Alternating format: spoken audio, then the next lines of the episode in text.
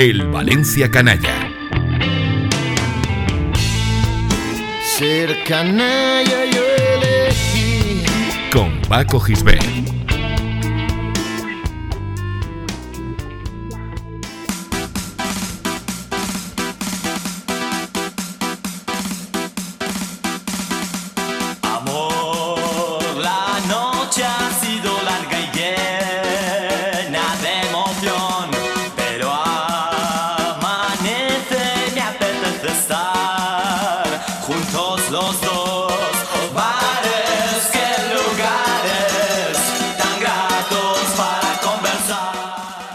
En el siglo XXI estamos acostumbrados a un fútbol súper profesionalizado, en el que los futbolistas tienen la condición de estrellas mediáticas, que viven en grandes mansiones, solo salen de casa para participar en actos promocionales y no se mezclan nunca con los aficionados que los veneran cual cantantes de pop.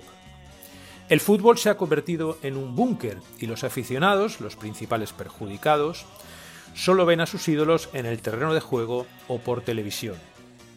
Hasta tal punto que si alguien encuentra a un futbolista en un bar de moda tomando una copa o disfrutando de su día libre con los amigos, inmediatamente las redes sociales se encargan de propagar el mensaje y el jugador adquiere fama de juerguista y borracho aunque no beba.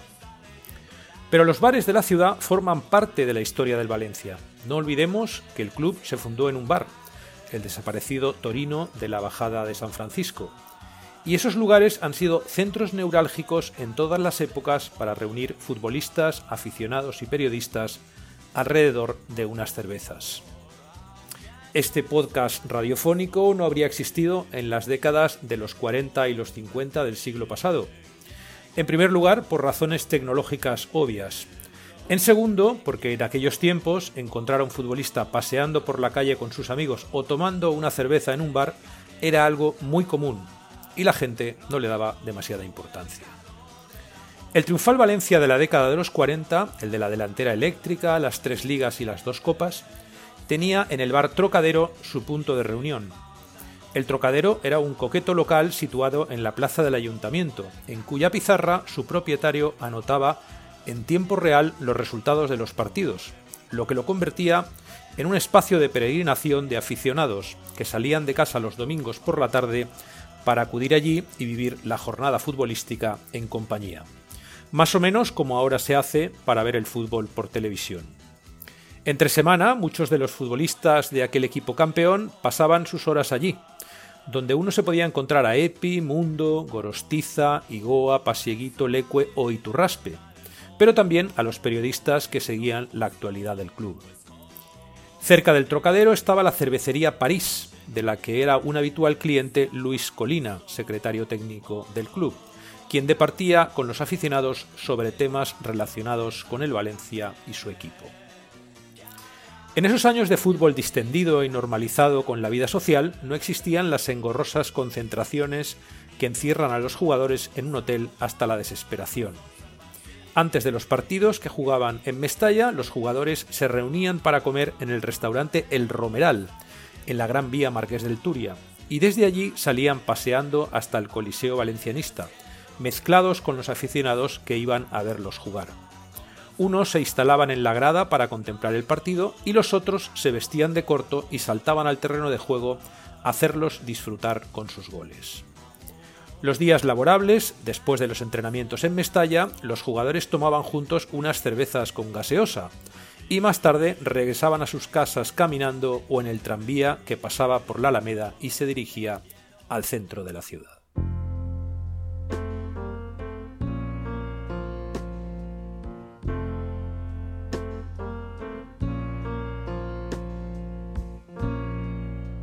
Just a perfect day. Ya en esa época, los componentes de la plantilla que permanecían solteros vivían en una pensión del final de la calle de Cirilo Amorós, por la que pagaban la nada despreciable suma de 45 pesetas diarias, el equivalente a unos 25 céntimos de euro actuales. La pensión era propiedad de quienes unos años más tarde regentarían el restaurante Gure Echea, uno de los habituales centros de reunión de la plantilla, y antes del Fénix, un bar en las inmediaciones de la plaza del ayuntamiento, famoso por su cerveza de barril y porque también había sido uno de los santuarios de los futbolistas del Valencia. En la pensión se solían organizar fiestas, la más sonada de las cuales acaeció a comienzos de los años 50, con motivo de una visita del Athletic de Bilbao a Mestalla. Tras el partido, el propietario, nacido en Amorebieta, la misma localidad vizcaína donde había visto la luz Carmelo Cedrún, guardameta del equipo vasco, convocó una fiesta. A ella acudieron futbolistas de ambos equipos y acabó, según rezan las crónicas, con todos los presentes cantando temas populares en plan borrachos decadentes. Los habitantes de la pensión hacían vida en común, iban al cine juntos, comían juntos y eran, además de compañeros en el campo y en los entrenamientos, buenos amigos. Los jueves era el día en que se mezclaban con los casados de la plantilla, quienes los invitaban a sus casas a cenar y charlar un rato.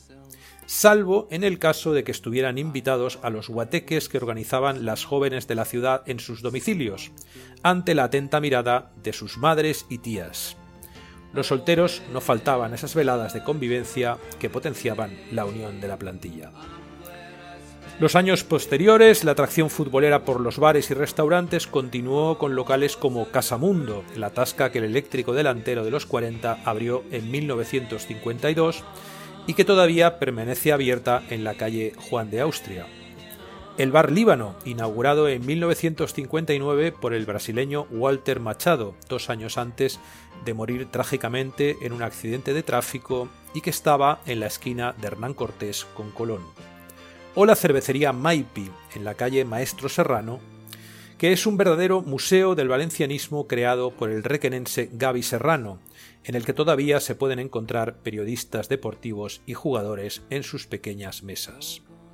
Y por supuesto el Cailuce, ahora propiedad de Unai Emery, en cuyas mesas se sellaron algunos de los fichajes y traspasos más sonados de la reciente historia del club. Los bares y restaurantes futboleros resisten, pero ya es imposible encontrarse a los jugadores camino de Mestalla, confundidos con la masa de seguidores que acudían a verlos y les daban ánimos para que ganaran un rato después, sin reprocharles si habían bebido mucho o poco vino en el romeral a la hora de comer.